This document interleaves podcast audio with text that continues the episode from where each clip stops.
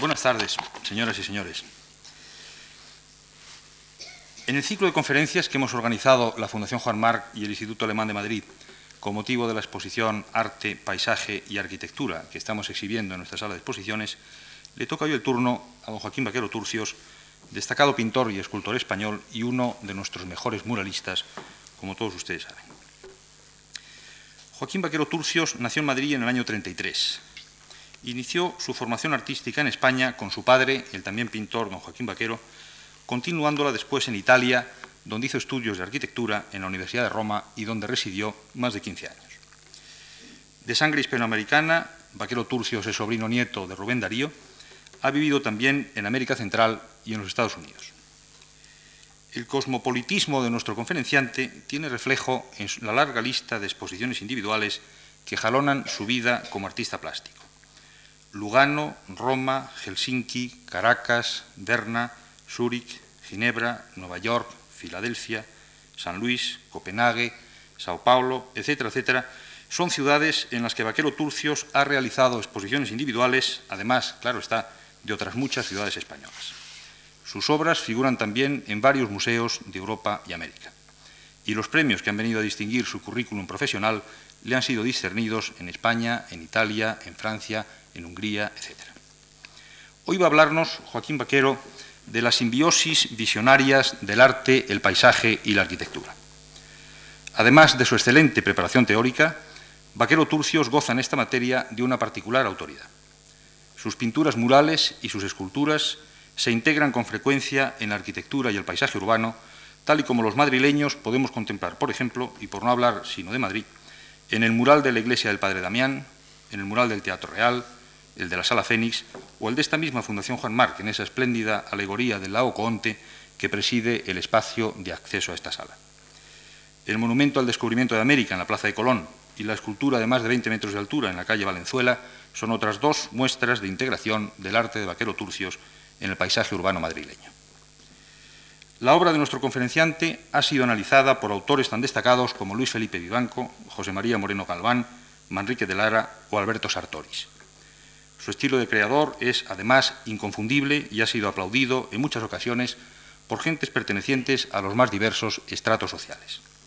Es para nosotros una verdadera satisfacción tener hoy la oportunidad de escuchar a Joaquín Vaquero en este ciclo de conferencias y en nombre de la Fundación Juan Marc quiero darle nuestras más expresivas gracias por su presencia en esta tribuna y a todos ustedes, queridos amigos, por su asistencia a esta conferencia.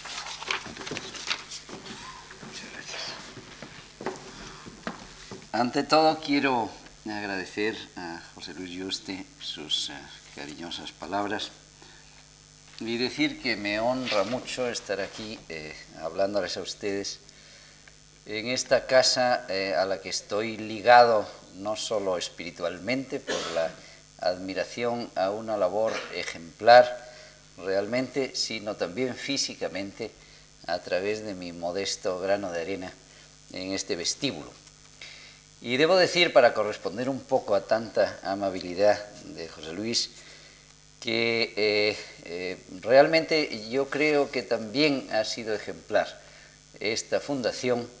en la manera en la que ha sabido eh, o ha querido integrar obras de arte en este espléndido edificio de José Luis Picardo. creo que es bastante único en la historia de los artistas que hemos eh, colaborado aquí y veo a otro, por lo menos en esta sala, eh, que podrá también afirmarlo, el que se haya pensado en la integración de una obra de arte eh, antes de construir el edificio, en el momento en que se estaba proyectando. Y esto tenemos que agradecérselo a José Luis Picardo y a la Fundación, porque realmente es un ejemplo bastante raro. El tema que con motivo de la exposición alemana que está expuesta ahora aquí eh, suscita este curso de charlas es realmente apasionante para alguien que, como yo, se dedique a estos asuntos. Y conmigo para muchos arquitectos, urbanistas, pintores, escultores, eh, eh, arquitectos paisajistas, decoradores, etcétera, etcétera. porque realmente eh, el eh, problema de la interacción entre paisaje, arquitectura y arte es un tema que ofrece tal cantidad de, temas para hablar que eh, es difícil escoger uno porque todos son extremadamente atractivos. Yo voy a hablaros hoy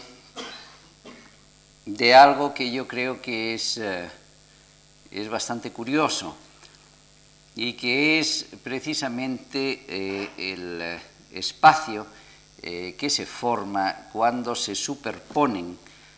algunos de los, de los tres componentes de que se habla, es decir, cuando se superpone el paisaje con la arquitectura, el, el arte con la arquitectura o los tres a la vez unos con otros. Imaginemos que llegamos a una habitación de un hotel. Estamos en un espacio que nos es ajeno y si pensamos pasar solamente una noche allí, lo haremos y al día siguiente abandonaremos aquel espacio ajeno al que nada nos ataba sin haberlo apenas eh, alterado. Pero si de pronto nos dicen que debemos pasar allí una temporada larga de varios meses, necesitaremos inmediatamente efectuar algunos eh, injertos en ese espacio ajeno. Probablemente colocaremos en la mesilla de noche una fotografía de nuestros parientes más cercanos. Probablemente si la estancia se prolonga lleguemos hasta pinchar en la pared algún póster, alguna fotografía que nos recuerde la ciudad o la tierra de donde venimos. Probablemente, si somos creyentes, colocaremos una imagen de un santo al que le tengamos especial devoción, o si somos políticos, incluso algún emblema del partido a que pertenezcamos. ¿Qué representan esos hechos? Pues esos hechos representan, creo yo, el injerto, como digo, de unas cualidades de espacio diferentes al espacio que habíamos encontrado. Esos hechos representan como el abrir unas ventanas que conducen a nuestro propio espacio, desde el espacio ajeno en que estábamos al espacio de nuestra propia vida, al espacio al que pertenecemos y que nos pertenece a través de esa especie de ventanas podemos eh, contactar, podemos eh, incluso alargar la mano para alcanzar los objetos, las personas, las cosas que nos eh, pertenecen y a las cuales estamos ligadas. Representa una especie de apertura eh, una especie de, conducto hacia otro espacio por el cual la presión que ejerce sobre nosotros el espacio ajeno eh, pueda disminuir y equilibrarse como en un vaso comunicante, pasaríamos nosotros al otro espacio imaginario y quedaríamos eh, equilibrados entre los dos. Representa una especie de salida de urgencia también desde un espacio que nos es ajeno a un espacio propio en el caso de que necesitemos refugio espiritual. El hombre vive desde que apareció sobre la tierra en una especie de habitación de hotel gigantesca que es la naturaleza, el paisaje.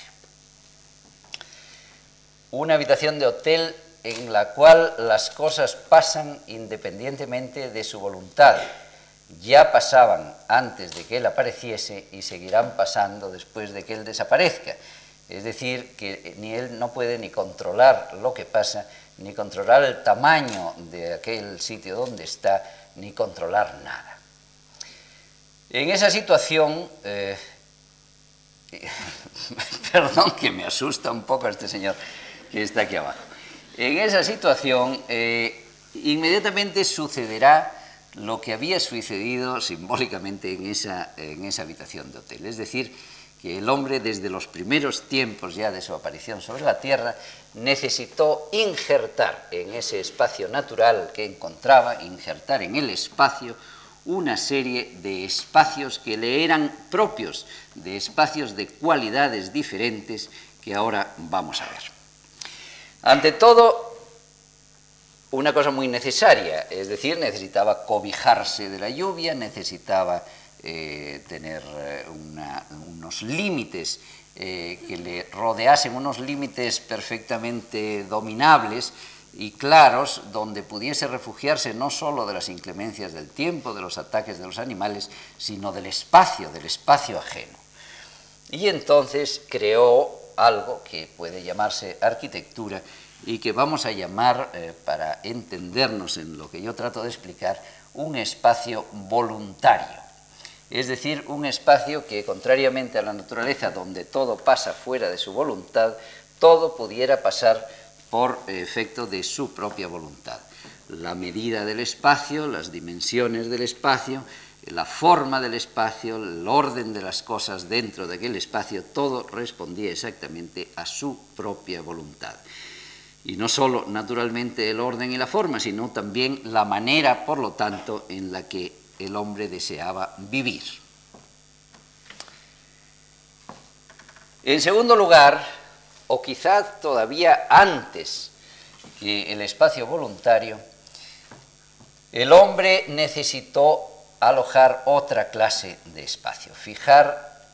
un punto, unos límites a otra clase de espacio. Si el voluntario, la arquitectura, servía para refugiar su cuerpo, el hombre probablemente antes todavía necesitó refugiar su espíritu en el eh, mundo eh, infinito, confuso de la naturaleza. Para hacerlo eligió una serie de eh, objetos que eran como catalizadores de sus eh, eh, creencias trascendentes, de sus interrogaciones eh, permanentes y más grandes y más espirituales. El fijar ese punto pudo hacerlo de maneras muy distintas. A veces bastó elegir un árbol, por ejemplo, un determinado árbol o una determinada piedra. Levantar una piedra poniéndola de pie, hacer un signo sobre una roca, eh, de otras muchas maneras, construir una, tumba, construir un recuerdo, un monumento a un muerto, es decir, hacer eh, señales en el paisaje, señales permanentes en el paisaje que sirvieran de refugio para sus pensamientos, para su eh, espíritu. A eso vamos a llamarle, para entendernos, el espacio simbólico. Pero no basta todavía. El hombre ya desde las eh, cuevas donde pintaba sintió la necesidad de crear otro espacio distinto, que no era ni el voluntario ni el simbólico, y que no estaba de ninguna manera ya eh, eh, dentro de las coordenadas del espacio real. Era un espacio escrito en clave, un espacio del cual él solo conoce la clave y él solo puede eh, decodificarla, puede entenderla. Es lo que podríamos llamar el espacio imaginario. Un espacio eh, que no existe en la realidad, pero que él puede ver perfectamente, eh, casi medir y desde luego vivirlo, amarlo, sentirlo profundamente. Y es el espacio en el que saltan, viven los bisontes de Altamira, es el espacio en el que viven las eh, figuras de la capilla sistina, es el espacio, para decirlo eh, rápidamente, del arte, el espacio en el que vive el arte. Y no necesita eh, necesariamente ese arte ser ilusionístico, es decir, sugerir un espacio a los ojos por medios gráficos que parezca realmente que existe no es necesario ni siquiera eso. Cualquier arte abstracto o figurativo exige de nosotros y obtiene automáticamente de nosotros una atención especial que lo aísla absolutamente del medio en que se encuentra, que eh, obliga a penetrar en su eh, eh, interior, digamos, olvidando el marco del cuadro, el marco de la naturaleza, del paisaje que lo rodea. Es, por lo tanto, el espacio imaginario. La expresión de estos tres espacios distintos, es decir, del espacio voluntario o arquitectura, del espacio simbólico, que puede ser arquitectura, puede ser escultura, puede ser pintura, y del espacio imaginario, que también puede ser cualquiera de las artes, tiene una serie de, eh, eh, de mecanismos eh, sintácticos, digamos, especiales, es decir, exige unas, unas, claves semánticas que después son automáticamente interpretadas por el observador. Vamos a explicarnos. no es indiferente para la realización de cualquiera de estos mundos espaciales, ni la materia, ni el color, ni la técnica, ni el estilo, ni el tamaño, etcétera, etcétera, de las cosas que se realicen. Pongamos un ejemplo. Eh, si se trata de hacer una obra eh, relacionada con el espacio simbólico, si se trata de levantar un, eh, un hito simbólico,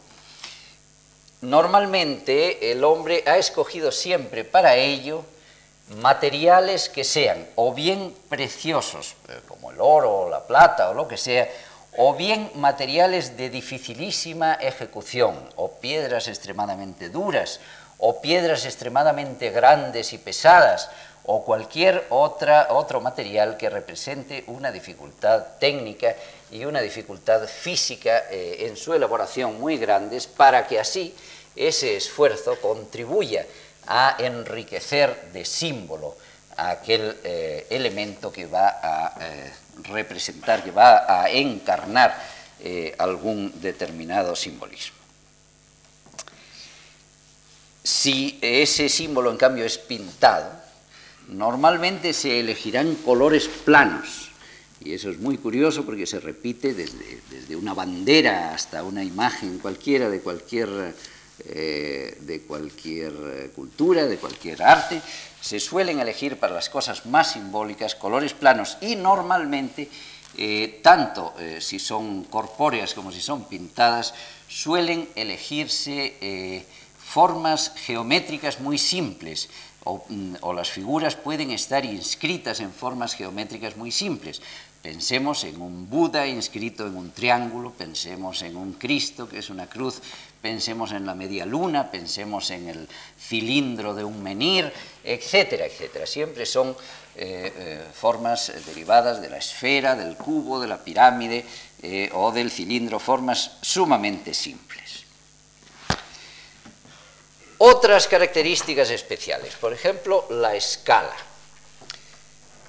Hemos dicho que las cosas simbólicas suelen requerir una escala muy grande, pero a veces no, necesariamente son cosas simbólicas las cosas que se hacen más grandes o más pequeñas que el natural.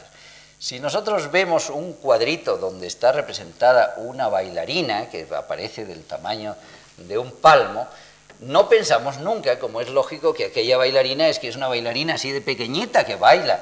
eh, sino que pensamos inmediatamente que es una bailarina de tamaño natural que está bailando y nosotros penetramos en esa escena automáticamente. Si ahora nosotros vemos, por ejemplo, una mano muy realista, hecha en escultura y que tenga, por ejemplo, 12 metros de altura, si es muy realista, sucederá que nosotros veremos esa mano como una mano de tamaño natural también, igual que la bailarina la veíamos de tamaño natural. Lo que pasa es que ahora lo que se reducirá de escala es el observador y todo lo que le rodea y automáticamente parecerá enano todo lo que está alrededor de esa mano gigante. Si por el contrario esa mano es una mano muy estilizada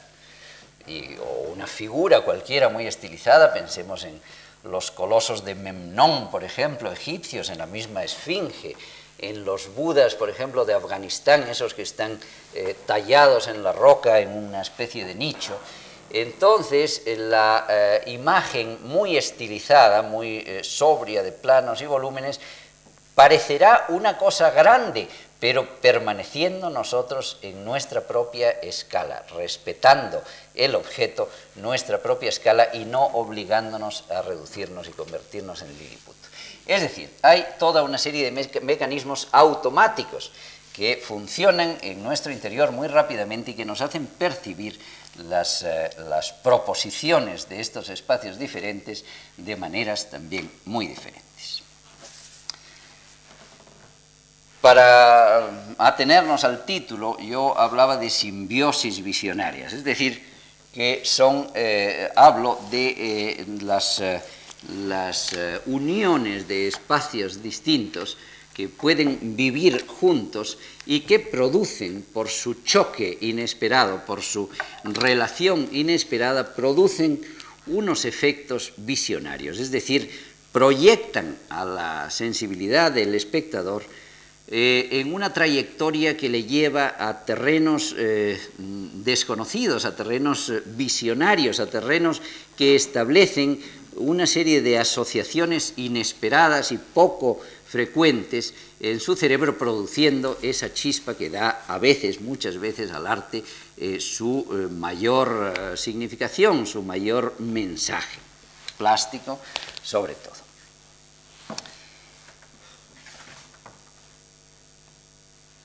Bien, los choques, las interpenetraciones de esos espacios pueden ser variadísimas, son las combinaciones, variaciones y permutaciones de esos, eh, de esos tres espacios más el paisaje. Es decir, por ejemplo, pues eh, pueden aparecer signos en el paisaje simbólicos. Eh, naturalmente hago constar que eh, no estamos hablando de eh, pintura solamente, ni de arquitectura en sí, ni de paisaje en sí, sino que estamos hablando precisamente de uniones de paisaje y arquitectura, paisaje y símbolo, paisaje y pintura, arquitectura y pintura, etcétera, etcétera. Y para hacer un, un recorrido así muy rápido, pues veremos que, claro, símbolos en el paisaje, pues pueden haber muchísimos, es decir, desde eh, un signo pintado hasta el menir, el crucero, la columna votiva, la estupa, el obelisco, la pirámide, el templo, eh, la imagen, etcétera, etcétera, etcétera. Hay una infinidad de objetos, incluso un árbol mismo elegido como árbol sagrado,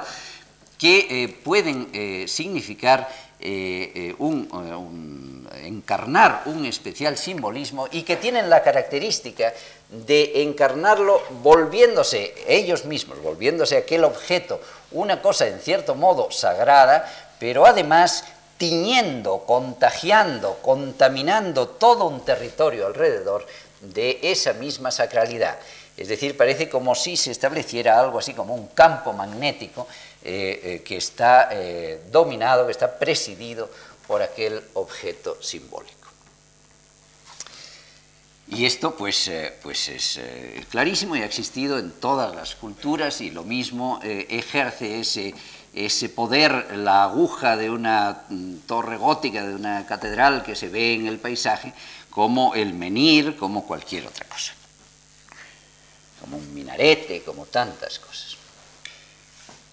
Luego existe, por ejemplo, la comunión de paisaje con arquitectura. No hablo de la arquitectura sola, ni del paisaje solo, que en sí mismos pueden ser bellísimos, sino de las uniones íntimas entre las dos cosas. Y entonces nos encontramos con que puede haber arquitecturas hechas en las rocas, y de hecho las hay, eh, ciudades enteras que viven eh, trogloditas, que viven eh, metidos en las rocas, metidos en las entrañas de la tierra. Hay monumentales fachadas eh, deslumbrantes eh, que en realidad son también construcciones trogloditas, como puede ser Petra, como pueden ser las grandes tumbas de Artajerjes II o de Darío cerca de Persépolis, como pueden ser, eh, bueno, pues tantísimas cosas, y desde luego las ciudades, por ejemplo, las ciudades de barro, esas misteriosísimas ciudades africanas de barro que surgen del paisaje sin que haya eh, solución de continuidad entre una cosa y la otra, y nos perdemos y nos, casi nos mareamos pensando dónde empieza y dónde acaba el paisaje o la arquitectura. O esas ciudades de pozos en China, con pozos eh, de planta cuadrada, que eh, establecen en un campo grande, en un llano, eh, toda una multitud de pozos eh, y afuera no se ve nada y la gente vive debajo produciendo también una visión de extrañamiento enorme. Pero también acercándose, bueno, los indios pueblo, por ejemplo, esos pueblos refugiados bajo los abrigos de roca de los indios eh, americanos. Pero también hay eh, ejemplos más modernos y más europeos, como puede ser,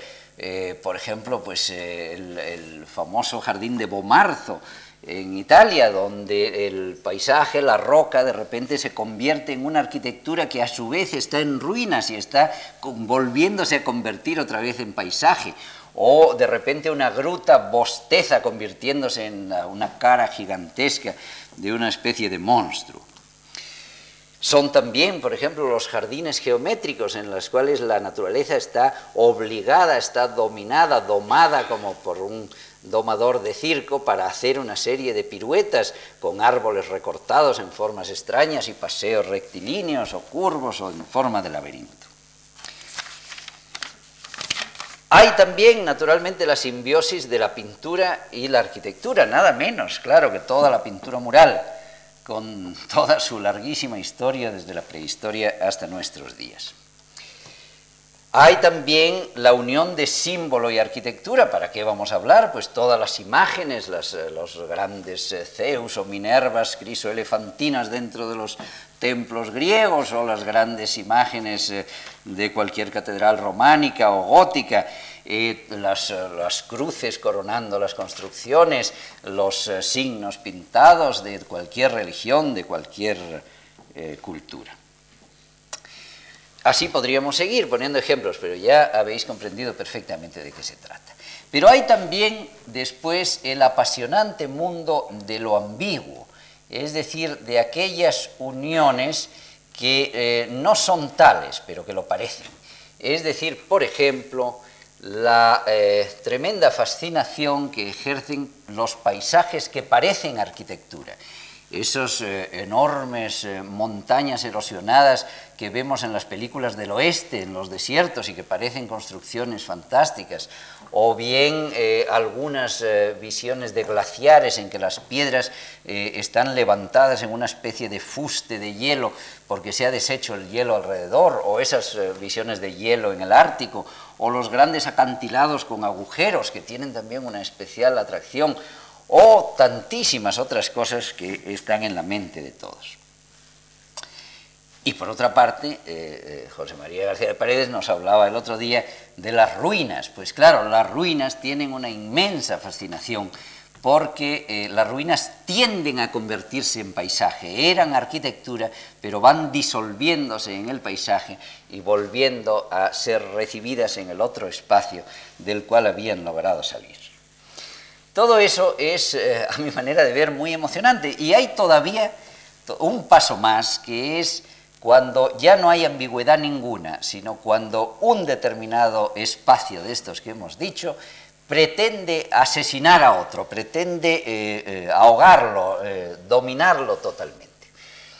Y eso pasa con frecuencia, y pasa, por ejemplo, en casos eh, literarios, pero con proyección artística tan curiosos como los del futurismo, por ejemplo.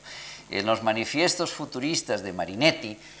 hay eh, descripciones eh, verdaderamente escalofriantes, verdaderos manifiestos para asesinar a la naturaleza. Y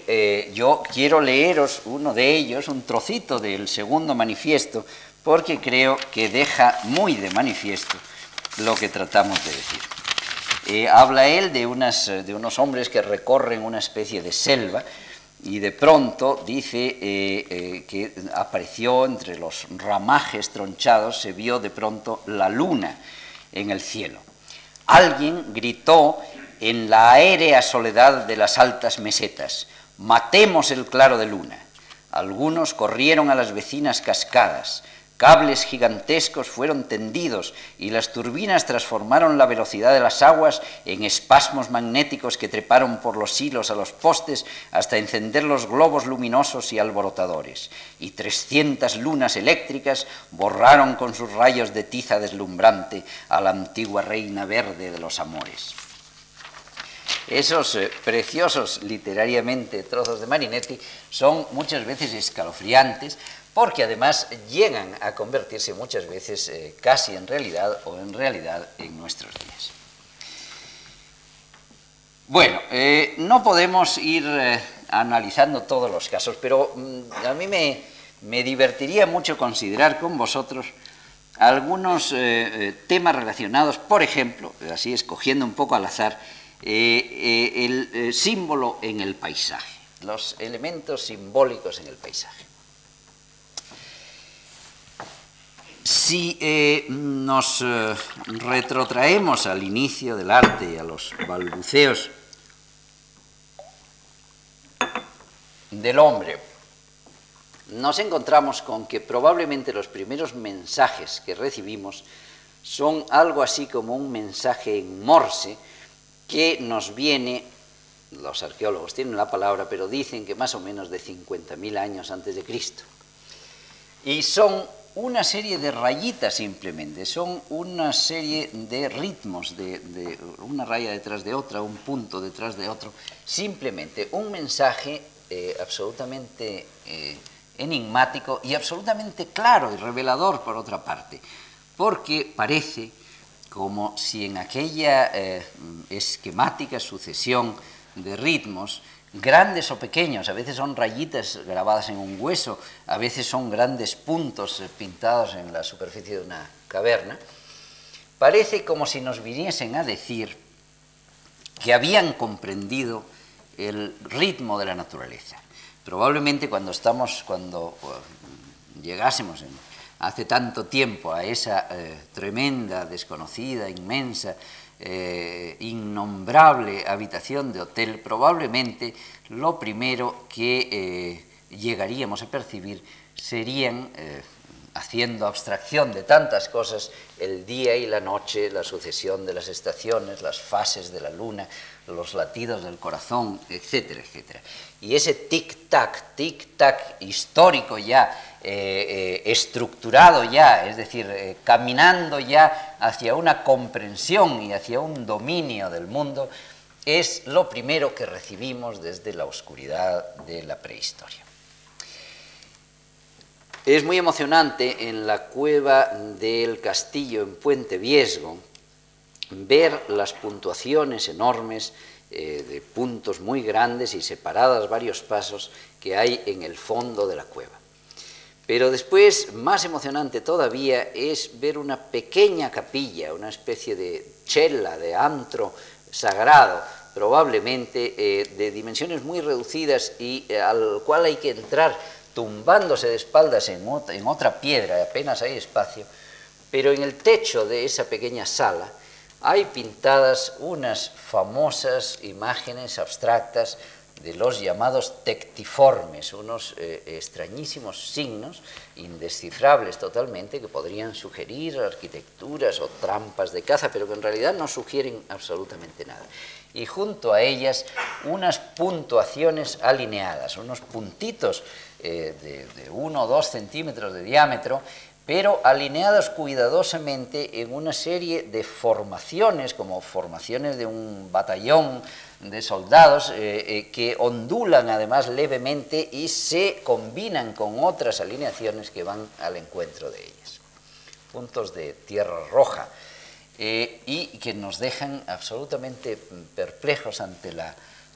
inescrutabilidad de eh, qué represente aquello. Bueno, pues el tiempo eh, pasó y de pronto, eh, cuando el hombre salió ya del magdaleniense y entró ya en una nueva fase en que se había asociado con sus semejantes lo suficiente como para poder emprender juntos grandes empresas colectivas,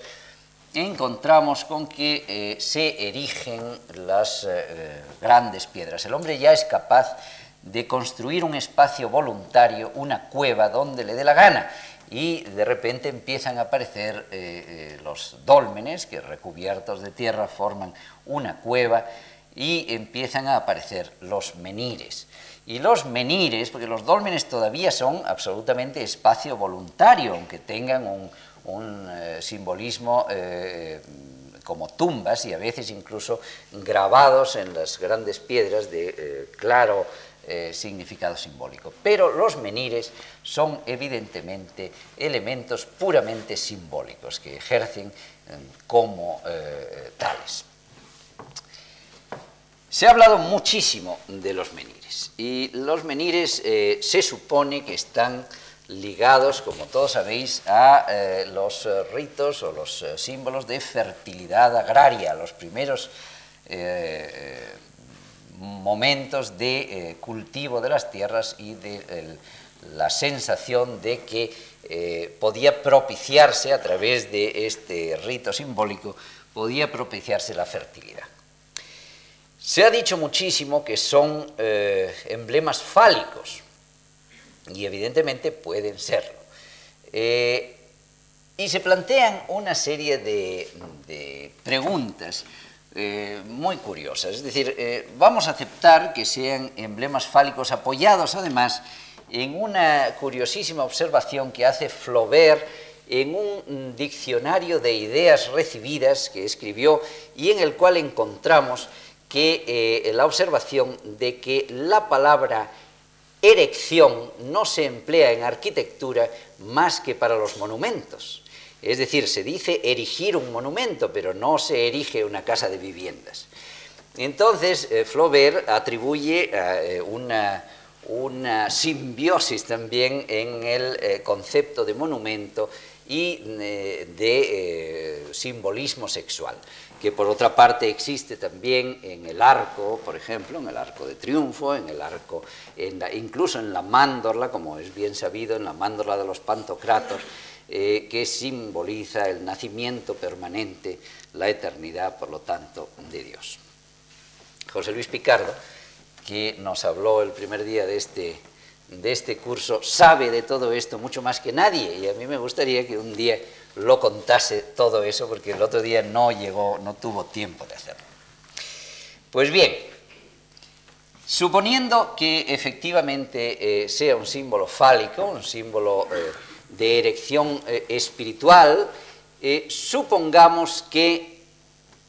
ese, ese símbolo está apuntando hacia arriba o está apuntando hacia abajo, porque son dos cosas muy distintas. Es decir, ¿Está el hombre fecundando espiritualmente, tratando de que la tierra fecunde espiritualmente al cielo? ¿O está tratando de decir que, de pedir que el cielo fecunde la tierra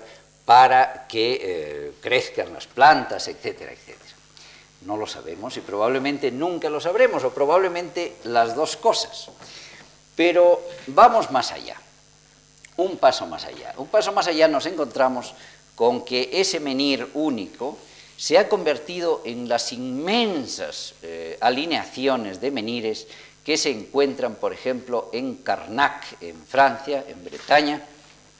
donde hay eh, de una media de 100, eh, 200 toneladas de, cada menir de piedra, hay 11 líneas de cientos de menires, es decir, los que se conservan son mil y pico, mil y pico piedras gigantescas puestas en alineación eh, unas detrás de otras y eh, parece que hubo nueve mil en ese mismo sitio. Entonces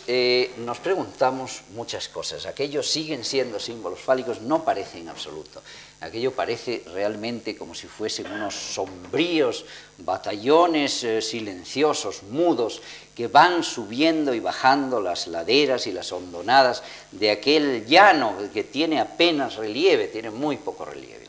Y nosotros paseando por en medio de aquello que por cierto no presenta una visión de ninguna manera de conjunto, porque no hay ninguna elevación en las cercanías que nos permita ver la inmensidad de aquel trabajo eh, de, construcción simbólica, porque verdaderamente los árboles no nos dejan ver el bosque, nunca mejor dicho, porque las piedras son muy grandes y eh, la llanura no deja eh, apreciar el conjunto, nos preguntamos para qué demonios estaba hecho aquello, qué simbolizaba. Parecen como fantasmas que caminasen en filas, parecen como, como ejércitos mudos, como digo. Pero lo más raro lo más curioso es que no hay manera de apreciar el conjunto. ¿Qué arquitecto, qué artista, qué, sacerdote incluso puede imaginar hacer una obra tan gigantesca, con un esfuerzo físico eh, tan brutal y con un eh, eh, tiempo de ejecución tan extenso, probablemente, para luego no poderlo apreciar? Nos deja absolutamente pensativos hasta que vamos poco a poco desbrozando la madeja. Ya desde el siglo XVII incluso se empezaron a hacer planos de, esta, de estas alineaciones para ver qué planta tenía aquello. Es decir, solo midiéndolo y levantando verdaderos planos se empieza a apreciar la forma que tiene aquella, eh, aquel ejército. Bueno, y las teorías pues, eh, pues eh, fueron muchas y siempre surgen esas teorías de, los amantes de lo celta, etcétera, que hablan de una serie de mitos y siempre surge además la forma de serpiente, que naturalmente en una alineación tan larga pues es bastante lógica y que se relaciona inmediatamente con la serpiente como deidad de la tierra, etcétera. Bueno, pero eso, que podría ser dudoso y hacernos sonreír, eh, se repite curiosísimamente en todos los continentes y en todos los momentos. Es decir, que aparecen eh, eh, grandes figuras dibujadas o talladas o, hechas en relieve en la tierra de un tamaño tal, en, los llanos además, de un tamaño tal que es absolutamente imposible percibir desde el suelo de qué se trata. Y sin embargo, en fotografía aérea o levantando los planos, se lee inmediatamente aquello como una serpiente, como un caballo, como cualquier otro signo totémico gigantesco. De estos hay muchos, eh, eh, no solo estos de Bretaña o otros en Inglaterra, como el de Avebury, o más en Inglaterra como un caballo eh, magníficamente estilizado que hay en Uffington y que tiene más de 100 metros de largo y que se ve solamente bien desde lo alto, desde un avión. O si no, para llegar ya al asombro mayor, eh, los dibujos de la llanura de Nazca en Perú, esos dibujos gigantescos que se extienden por kilómetros eh, con líneas rectas eh, eh, con las que van combinándose otras curvas y formando también dibujos totémicos de arañas, de monos, de otros animales o otros incomprensibles. Y hay todavía unos tridentes en unas laderas cerca del mar, absolutamente ilegibles desde el suelo y solamente interpretables desde las alturas. Y entonces empezamos a pensar que efectivamente lo que pasa es que esos dibujos no estaban decididamente hechos para que los viera el hombre, sino que estaban hechos para que los viera Dios, para que los vieran los dioses, para que los vieran los astros, para que se vieran en vertical de arriba abajo. Y esto eh, eh, hace aparecer una de las más curiosas eh, cualidades de estos espacios de los que hablamos, y es la posibilidad que tienen de cambiar, eh, girar el ángulo de visión o la direccionalidad de la visión eh, de maneras muy distintas. Y entonces vemos cómo el hombre es capaz de concebir desdoblándose, poniéndose en los ojos de Dios, mirar a la tierra y crear una obra que no ve, reflejándola en los ojos de Dios, cosa verdaderamente curiosa y que se ha repetido, repito, innumerables ocasiones y en todas las culturas. Bien, esto no, se detiene en la prehistoria ni en las eh, culturas primitivas, naturalmente, sino que esto mismo aparece reflejado también en el simbolismo de la planta de las ciudades. Todos sabéis que las plantas de las ciudades romanas y orientales, etcétera, etcétera, y de los palacios y de los jardines y de los templos, no digamos, tenían siempre eh, relación directa, las de las ciudades en especial, con eh, la eh, forma del cosmos. Eran un reflejo de la forma del cosmos y la orientación de sus calles, la forma de sus murallas, respondían exactamente, eran un reflejo, un espejo que reflejaba el, mundo eh, por encima de él y la divinidad y las, eh, fuerzas eh, dominantes y las formas dominantes, de tal manera que el hombre, viviendo en aquella ciudad, se sentía perfectamente integrado en una maquinaria, en un paisaje, digámoslo, para volver a las palabras del tema, en un paisaje que, del cual formaba parte y en el cual se veía, se, veía eh, perfectamente situado. La agiometría y la planta pues, eh, de las eh, catedrales realizadas según medidas simbólicas relacionadas con la cábala, relacionadas con toda clase de, símbolos numéricos y, y, de letras, etcétera, etcétera, pues es también perfectamente conocida y no vamos a insistir en ello. Pasemos ahora, cambiemos de tercio y vámonos para, para no seguir eh, enzarzados en esto, que sería larguísimo y muy divertido. Vámonos al espacio imaginario en la arquitectura, es decir, la imagen en la arquitectura, es decir, la pintura en la arquitectura. Otro de los casos eh, fascinantes de esta simbiosis de espacios. Mm, tenemos que empezar por el principio, volvamos otra vez eh, rápidamente a Lascaux o a Altamira o a Candamo, a donde queramos, y tumbándonos en el suelo, si estamos en Altamira, eh, mirando hacia lo alto, veremos saltar, eh, vivir, pastar, moverse esos animales en un espacio que está donde? Es un espacio imaginario que existe de la roca hacia acá, en el cual están vivos, los vemos con sus relieves, con sus movimientos, con sus formas. Bien pero no hay paisaje todavía. La pintura está eh, eh, flotando, digamos, como una constelación en el cielo. Sin embargo, en las pinturas levantinas neolíticas encontramos con que las figurillas, las pequeñas, vivas, expresivas, formidables figuritas de cazadores, de mujeres, de animales, están eh, corriendo, cazando, tirando flechas sobre la roca del abrigo donde están pintadas y que cada eh, volumen de la roca, cada grieta, cada pequeño orificio de la, gruta, de la roca está aprovechado como tal paisaje. Esto podría discutirse, pero yo como pintor os doy mi palabra que hay casos absolutamente claros de que la roca de fondo está sirviendo de paisaje a las figuras y a los animales que están pintadas sobre él. Pero en fin, Pasemos más adelante y lleguemos, por ejemplo, a Egipto. En Egipto, eh, la pintura y los relieves policromados egipcios están desfilando ante el espectador. Eh, el faraón, los dioses, eh,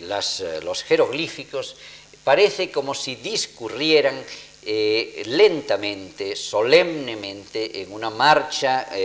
regular por delante de la vista del espectador y en sentido perpendicular a su mirada. Estamos así y ellos discurren lentamente en el otro lado con la misma solemnidad y con la misma indiferencia con que discurre el Nilo ante los ojos de cualquier egipcio que se siente en su ribera. Si nos ponemos a observar eh, eh, cómo eh, viven, en qué espacio viven esas figuras, veremos enseguida que esas figuras están forzadas efectivamente a caminar completamente de lado porque el espacio que tienen eh, para vivir, para moverse, es muy pequeño. Es decir, hay sugerencias de espacio por superposición de cuerpos o de formas, hay sugerencias de espacio de agua, de peces, de plantas que están también superpuestos y dan una profundidad claramente simbólicas, realizadas con colores planos, como se debe en cualquier pintura simbólica, y eh, eh, nos sugiere como que el fondo impenetrable, el fondo del cual ya no se pueden pasar, está como más o menos a un metro, a metro y medio de la superficie del muro sobre el cual están pintadas o están esculpidas en bajo relieve. Pues bien, en ese espacio mínimo eh, eh, circulan las figuras con mucho cuidado de no tropezarse, figuran también algunos animales, una, barca, por ejemplo, o otras cosas. Y eh, además no solo circulan en, en un sentido solo, sino que de pronto nos encontramos con que hay un piso arriba en que flotando sobre las cabezas de ellos continúa otra procesión. Y parece, todo eso visto eh, eh, en esa especie de, deletreo eh, simbólico que va pasando delante de nosotros, parece en realidad como si fuese un gran polinomio sagrado, es decir, como si hubiese eh, eh, números incógnitas, de repente algunos de los, de los signos elevados al cubo o a la décima potencia, que son los dioses o es el faraón, y otros más pequeñitos y unos paréntesis y unos jeroglíficos, y que fuese como un enorme polinomio sagrado que estuviese discurriendo hacia la ecuación final de la muerte y del infinito. Uy, ahora la hemos hecho porque me he pisado esto. Pido auxilio. Ah, no, ya está, ya está, ya está arreglado. Bueno, pues ese pasillo espacial egipcio, direccional, porque eh, no solo es un pasillo espacial, sino que además circula independientemente de nuestra voluntad y en una determinada dirección, y a propósito de eso del polinomio, no está de más eh, recordar que el, eh, el, signo más y el signo menos eh, de los que usaban los egipcios eran dos piernecitas andando hacia un lado y dos piernecitas andando hacia otro, es decir, que realmente todo aquello responde mucho a ese principio. Pues bien, abandonando ese espacio verdaderamente único, que no se suele repetir ya en, adelante en la historia del arte, vamos a saltar a eh, Roma, por ejemplo, y a encontrarnos en Pompeya con un eh, personaje que está eh, echado en su triclinio en medio de una habitación pequeñita y humilde que sin embargo ha pintado, ha encargado a un pintor que la pintase y en la cual sobre el revoco humilde han empezado a aparecer columnas de magnífico mármol eh, revestimientos de preciosas eh, eh, piedras y de repente se abren también el muro para aparecer unas estancias que están más allá, unas terrazas, unas torres y por fin el cielo. Es verdaderamente una de, de las sorpresas espaciales más grandes que nos encontramos porque la complejidad y la riqueza de sugerencias de espacio ficticio hacia nosotros, espacio imaginario hacia el interior de la habitación, como son esos mármoles de revestimiento, esas pilastras o columnas que avanzan hacia nosotros, y después el espacio ficticio que retrocede hasta llegar al cielo en construcciones múltiples, presentan una eh, sutileza de niveles de irrealidad verdaderamente formidable. Pero aparte de eso hay que hacer notar cómo el romano que está allí, eh, sentado en su triclinio, está, él es el centro de la composición, es decir, él, aunque la estancia sea pequeñita y humilde, está eh, gozando de todo aquel espacio que se ha hecho construir alrededor y eh, vive como un emperador disfrutando de todo aquello que puede ver, disfrutando también de jardines como el de la casa de Libia, por ejemplo, maravilloso donde se accede desde la estancia a un jardín de tamaño natural que se abre con sus naranjos y sus divisiones de cañas trenzadas.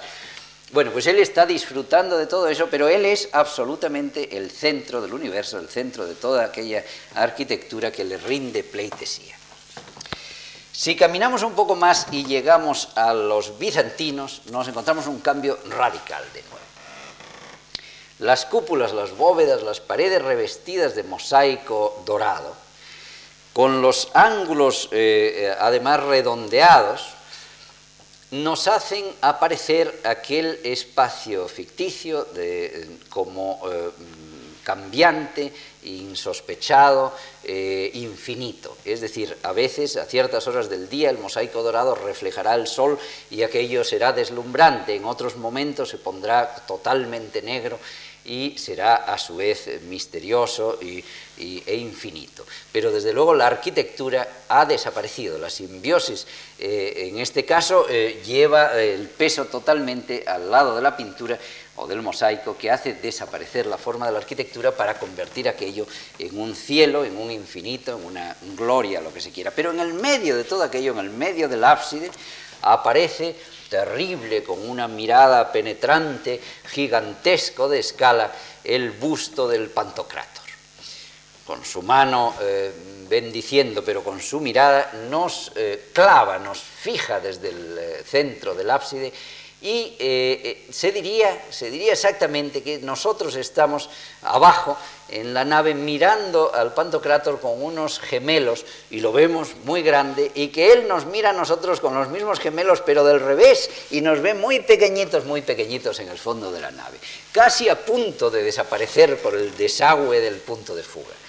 y eh, naturalmente nos ve así y nos juzga así. Él es el gran Dios juez que nos está juzgando. Y aquel espacio es un espacio particularísimo porque no es un espacio que nos permita a nosotros claramente mirarle a Él. Allí lo que pasa es que hay un espacio en forma de cono, en forma de embudo, y que es Él el que nos está mirando a nosotros. El espacio es direccional de arriba a abajo, en oblicuo, y nosotros estamos tratando de defendernos, balbucientes de, eh, de decir algo en nuestra defensa ante el juez supremo. Si de ahí pasamos un poco más adelante y nos encontramos con Giotto, por ejemplo, veremos que en San Francisco de Asís, en la basílica aparece otro tipo de espacio totalmente distinto de nuevo. en el muro de la nave se han abierto como unos cajones que tuvieran el frente de cristal, unos pequeños escenarios donde eh, están eh, una serie de figuras, pocas, y una serie de elementos simbólicos que, como en el teatro moderno, dan eh, la pauta de lo que está pasando. Si hay que sugerir que allí hay una ciudad, pues se colocan unas casas del tamaño de pequeños armarios que ya dan la idea de que aquello es una ciudad. Si se trata de que hay un rey, pues aparecerá un trono que ya nos hará comprender que es un rey.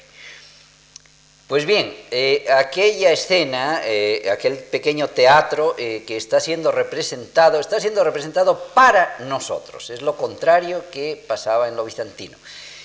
nosotros estábamos representando ante el gran juez. Ahora nosotros somos los jueces. Y lo que está pasando allí nos pide nuestra opinión.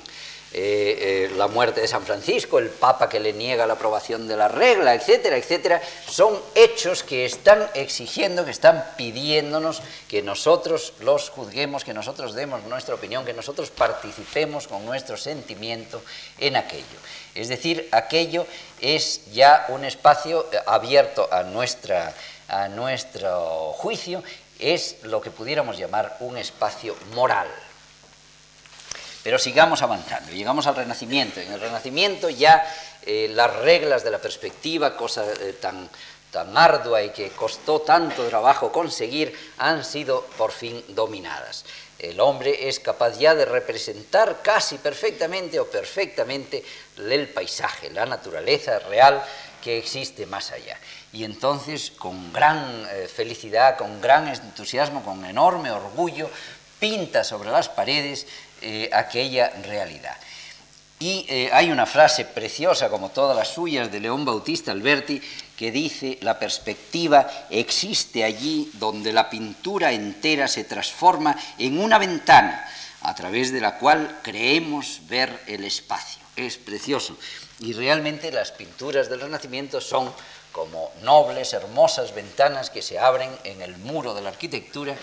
y nos presentan el espacio real. Y entonces tan real eh, creían que era y tan real eh, lo vemos nosotros, tan armónico con la arquitectura que le rodea, que el espacio fluye libremente entre las dos partes y por primera vez se establece una especie de equilibrio absoluto entre el espacio irreal, el espacio imaginario y el espacio real en el que estamos viviendo y se podría pasar tranquilamente, eh, eh, aparecer en las escenas de Piero de la Francesca, saludar a los personajes y volver a salir, porque no hay la menor barrera, no hay la menor eh, corta pisa para que así lo hagamos. y tanta dignidad tiene nuestro espacio como el espacio de la pintura. Sin embargo, en el manierismo la cosa cambia brutalmente. El punto de fuga central que representaba en la pintura del Renacimiento algo así como la, presencia de Dios, la presencia del orden, de pronto desaparece. Y lo que se busca es precisamente siempre que el punto de fuga esté fuera de la imagen pintada, que esté completamente fuera. Y nosotros tenemos siempre una visión angular, forzada de lo que allí está pasando. Pero no solo eso, sino que la ambigüedad entre el espacio real y el espacio ficticio se fuerza eh, a, sus límites extremos. Eh, hay puertas en trompe que aparecen al lado de puertas reales, figuras que salen de huecos que no existen, eh, toda clase de juegos imaginarios, de espejos o de, visiones reflejadas. Y hay un continuo eh, jugar al escondite de los espacios unos con otros, con deformaciones también de espacios que llegan a eh, casos tan curiosos como eh, los eh, de Borromini o del de, el mismo Palladio en el Teatro Olímpico de Vicenza, donde crean falsas perspectivas, perspectivas forzadas que se tocan con la mano, pero parece que son distintas a lo que son es decir, grandes calles profundísimas que en realidad tienen apenas un metro de profundidad, o grandes eh, columnatas bajo una bóveda que de pronto llegamos allí y no existen. Es el juego del manierismo. Y vamos a rematar en el barroco donde sucede prácticamente lo contrario que sucedía a nuestro buen romano de Pompeya. Aquel estaba sentado en el centro de su habitación y eh, habitación humilde y le rodeaban las pinturas que le hacían convertirse en un emperador. Sin embargo, ahora estamos en un gran palacio barroco, en una nave de una mm, iglesia riquísima de mármoles eh, eh, magníficos y de, de, espléndidos dorados. Y a través de la bóveda nosotros vamos a ver otra cosa. Esa bóveda, en primer lugar, está enmarcada por unos arcos que pueden ser de mármol también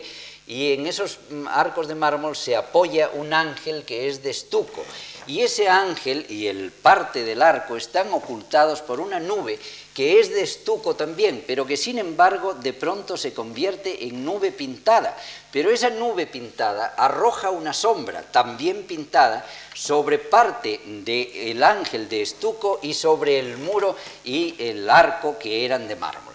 Y eh, la confusión que va creando todo esto forma parte del estallido luego al que vamos a llegar, el estallido de un espacio inmenso al cual nos asomamos. Y repito, por rico, por,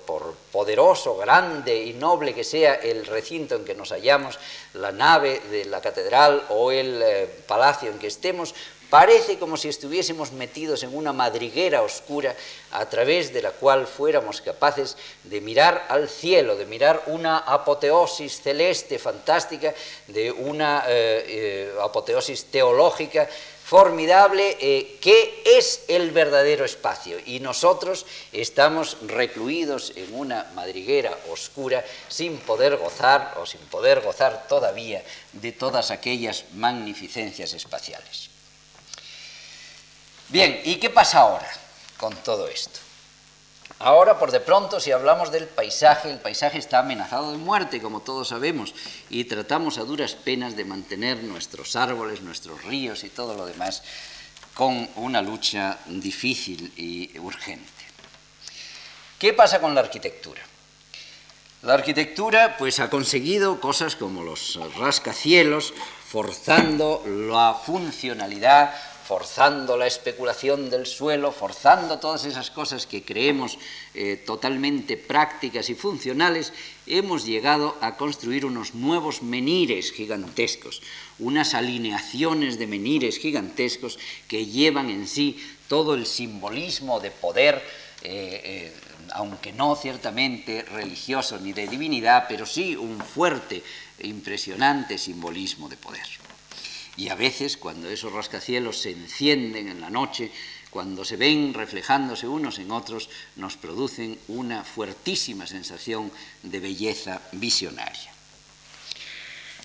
Por otra parte, nuestra cultura manierista en la que estamos eh, absolutamente inmersos hace que esos rascacielos o otros edificios se disfracen de mil cosas. Se disfrazan de ruinas, se disfrazan de muebles, se disfrazan de cualquier cosa que se nos pueda ocurrir, incluso se ponen una capa como el hombre invisible que les hace totalmente invisibles. Se ponen la fachada de espejo, las fachadas de espejo, y entonces reflejan el paisaje y la propia arquitectura desaparece en la nada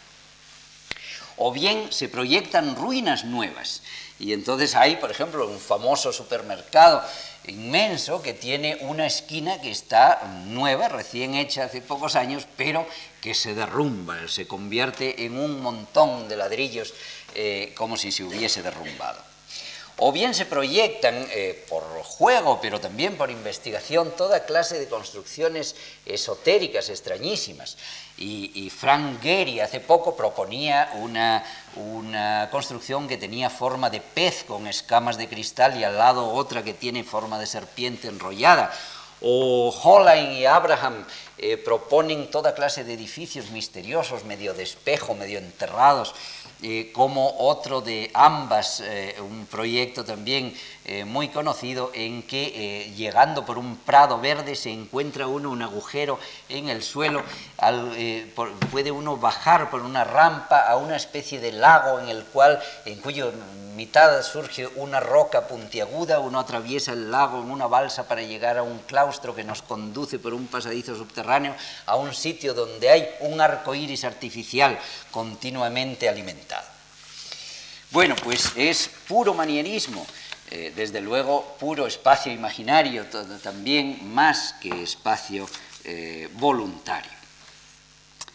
Por otra parte, la arquitectura cede terreno muchas veces a la naturaleza de una manera eh, preocupante. La cosa empezó probablemente con Wright, cuando dejó que entraran las rocas y las plantas a los salones y nos encontramos con que estábamos viendo la televisión con una roca salvaje metida al lado de la alfombra.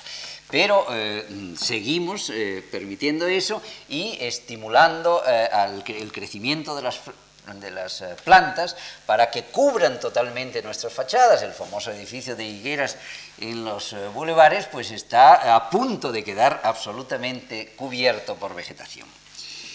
O bien, o bien todo lo contrario. Y entonces, siguiendo las pautas de, Marinetti, nos encontramos con que Robert Venturi, eh, uno de los padres del posmodernismo, eh, propone para la ciudad de Minneapolis unas eh, avenidas arboladas tremendas, pero hay, los árboles son metálicos y llevan en, en, lugar de hojas una multitud de globos luminosos que son los que después van a iluminar, como las lunas eléctricas de Marinetti, la calle aquella de Minneapolis. O bien, o, Fray Otto, por ejemplo, por hablar de un alemán, pues propone una gran ciudad ártica cubierta por una inmensa bóveda que tenga aire acondicionado dentro y se viva muy bien. O bien el mismo eh, gran eh, genio Fuller propone una cúpula gigantesca que cubre la totalidad de Manhattan, aislándola definitivamente de la naturaleza. Bueno, en pintura, eh, en, pintura en la pared o en arte, en la arquitectura, ¿qué es lo que está pasando? Pues también se inventan espejos manieristas, por ejemplo. Entonces Pistoleto inventa esos espejos de acero inoxidable eh, que tienen pegada una fotografía a tamaño natural, de, eh, iluminada luego en color, de un individuo. Entonces nosotros eh, aparecemos en el hueco de la puerta vistos más allá que el individuo opaco que está pegado sobre la superficie del, del acero. Y eso se presta a una cantidad de juegos y reflejo, contrarreflejo típicamente manierista. En nuestra exposición alemana del piso de arriba hay también las obras de Luther, por ejemplo, que eh, combinan una multitud de espejos semitransparentes y deformantes. Hay toda clase de efectos de trompe-l'œil como por ejemplo las pinturas, curiosísimo caso, además perfectamente sintomático, las pinturas que se realizan en los guetos de las grandes ciudades americanas o inglesas, ciudades industriales degradadas hasta el límite, con unas arquitecturas tristes y oprimentes que agobian a la gente. Entonces se ha inventado el truco eh, eh, de pintar las medianerías para alegrar un poco aquello. Y entonces vemos aparecer en cualquier Birmingham o en cualquier ciudad tremenda, vemos aparecer de pronto muy realísticamente pintado un canal veneciano con góndola y todo, o una inmensa mano que escribe una carta de amor. Tenemos más efectos manieristas en los environments, por ejemplo. Todos conocéis las cosas de eh, Segal, por ejemplo, el el escultor americano que compra la entrada de un cine, por ejemplo, y entonces tenemos la entrada de un cine con su taquilla real, desgastadita por el uso, y sus bombillas y los anuncios de la película próxima, y todo lo que va a pasar a su tamaño natural porque es la real. Y allí hay de repente dos individuos hablando que son de escayola. Y entonces nosotros eh, no sabemos si pedir perdón porque estamos invadiendo un espacio que es de los señores de Escayola o si darles una bofetada porque son ellos los que han invadido nuestro cine y no sabemos qué hacen allí. Como esto, eh, eh, las cosas de Kingholz, por ejemplo, con un acento más dramático y más amargo, son también tremendamente impresionantes. Hay un bar o una eh, estación o un tranvía que está lleno de unos personajes eh, reales vestidos eh, de, trajes auténticos y con las cabezas que son relojes y que nos, nos miran o nos marcan la hora de una manera terrible. Hay toda clase de falsas perspectivas. la pulsación de espacios que avanzan y retroceden en multitud de obras de Basarelli, por ejemplo, por referirnos a la exposición de arriba, las cosas de Albers, por ejemplo, en, la fachada del Landesmuseum de no me acuerdo qué ciudad, eh, las cosas de Lenk, por ejemplo, una serie de pastillas eh, pegadas que van sugiriendo una perspectiva que en realidad está aplastada, pero que parece al ojo que es mucho más extendida. Unas puertas que en, una, en un edificio industrial eh, tiene tiene Reuter, que son unas puertas con una falsa perspectiva pintada, parece que están una abierta y una cerrada, cuando en realidad todo ello es un muro de cristal. Otros buscan la mimetización absoluta en el paisaje urbano, creando estructuras eh, metálicas eh, o de madera que son continuación de las que encontramos como paisaje urbano en la vida real y de esos pues hay infinitos, incluso a tamaño de arquitectura, como, como por ejemplo las cosas de Tony Smith en, en, América, que son auténticas estructuras de tamaño de casa, o muchas otras. Los alemanes arriba tienen muchísimas, las de Lechner, las de Gressel, etcétera, etcétera. Luego hay intervenciones de tipo irónico antropomorfo, es decir, eh, por ejemplo, apariciones. Eh, eh, vosotros recordáis, y a propósito de los ejemplos que puse antes, de una mano muy grande, etcétera, recordáis, por ejemplo, las cabezas gigantes de los presidentes americanos en Mount Rushmore, o bien la cabeza del presidente Marcos, eh, expresidente Marcos, que acaba de salir ahora con motivo de su derrocamiento. Pues bien, esos ninots verdaderamente horribles y degradantes para el paisaje tienen una contrapartida irónica en muchas obras de Oldenburg, por ejemplo, que eh, de pronto clava una pierna, es un proyecto, una pierna en la bahía de Nueva York, una pierna gigantesca de hombre cortada por, aquí y, que está simplemente reposando sobre el agua y eh, levantada allí. O como un dedo que los alemanes eh, proyectaron para la ciudad de Nuremberg, entre un aeropuerto y la ciudad, eh, que era un dedo gigantesco, un dedo como si fuera de un gigante que estuviera enterrado. El dedo era neumático, tenía una uña de aluminio y era gigantesco, tenía algo así como 20 o 30 metros de altura y aparecía en el paisaje indicando el camino hacia la ciudad. Bueno, Probablemente lo más impresionante eh, en cuanto a simbiosis de espacio se refiere son las apariciones de un eh, nuevo arte simbólico sin símbolo. Es decir, las trincheras inútiles eh, de 12 metros de profundidad y 8 metros de anchura, abiertas una frente a otra en medio del desierto de Nevada por el americano Hessier, a centenares de kilómetros del sitio habitado más próximo o la espiral de Smithson hecha en el eh, lago salado de Utah, o otras espirales hechas por el mismo, eh, dibujadas con aceite sobre los lagos helados,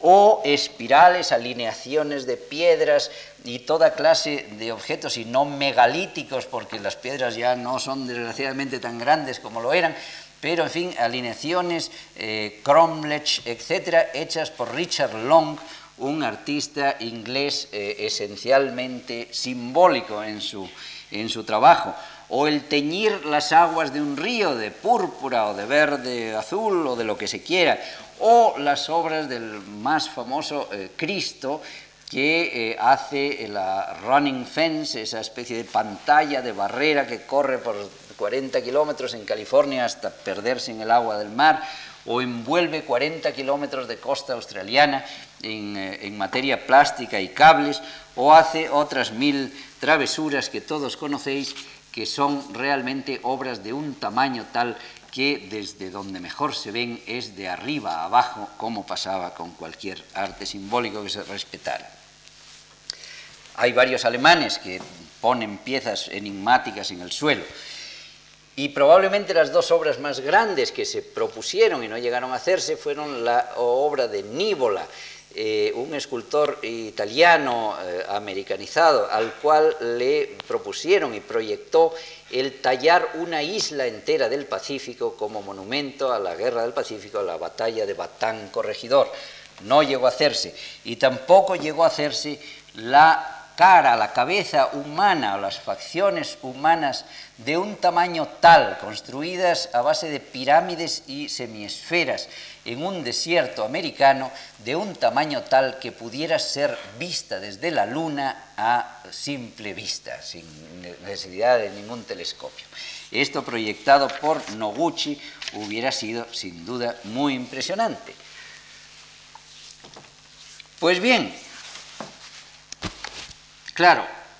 ¿qué pasa? Que resulta que aunque sea muy impresionante, evidentemente ya no tenemos a nadie que las pueda mirar desde arriba, esas obras. Podemos verlas nosotros, ir a la luna y mirarlas desde allí, pero parece que ya no tiene gracia y no nos animamos a hacer una cosa simplemente para ir nosotros a verla.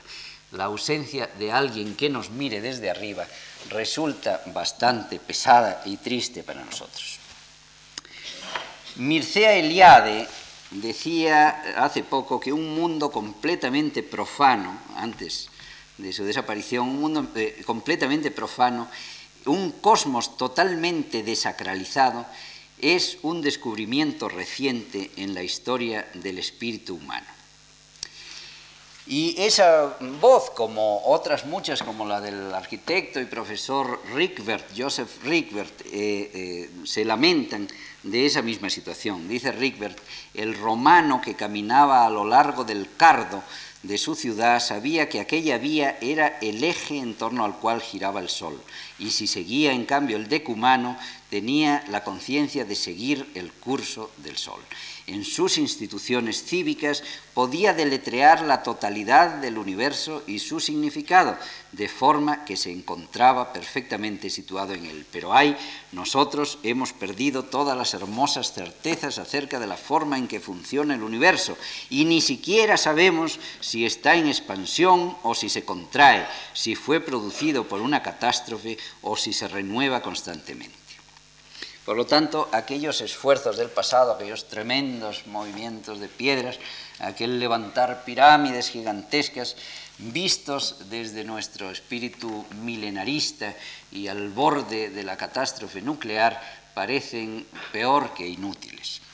Y nos contentamos, por lo tanto, con obras efímeras que calmen nuestra sed día a día y nos vayan haciendo tirar por verdaderas salidas de urgencia cuando estamos demasiado agobiados en esta espantosa habitación de hotel que nos estamos construyendo y que nos saquen de allí a un espacio imaginario. La arquitectura, eh, decía Hansel Mayer en una frase que recuerda Sack, Manfred Sack en este catálogo, dice la arquitectura ha renunciado a su aspiración trascendental y las artes han renunciado también a sus aspiraciones trascendentales. Sin embargo, vemos que la necesidad, aunque no sea más, por ejemplo, que de un espacio simbólico, no ha desaparecido y que proliferan las obras que eh, producen espacios simbólicos, aunque sea sin verdaderos símbolos. Por otra parte, eh, el espacio eh, imaginario y el espacio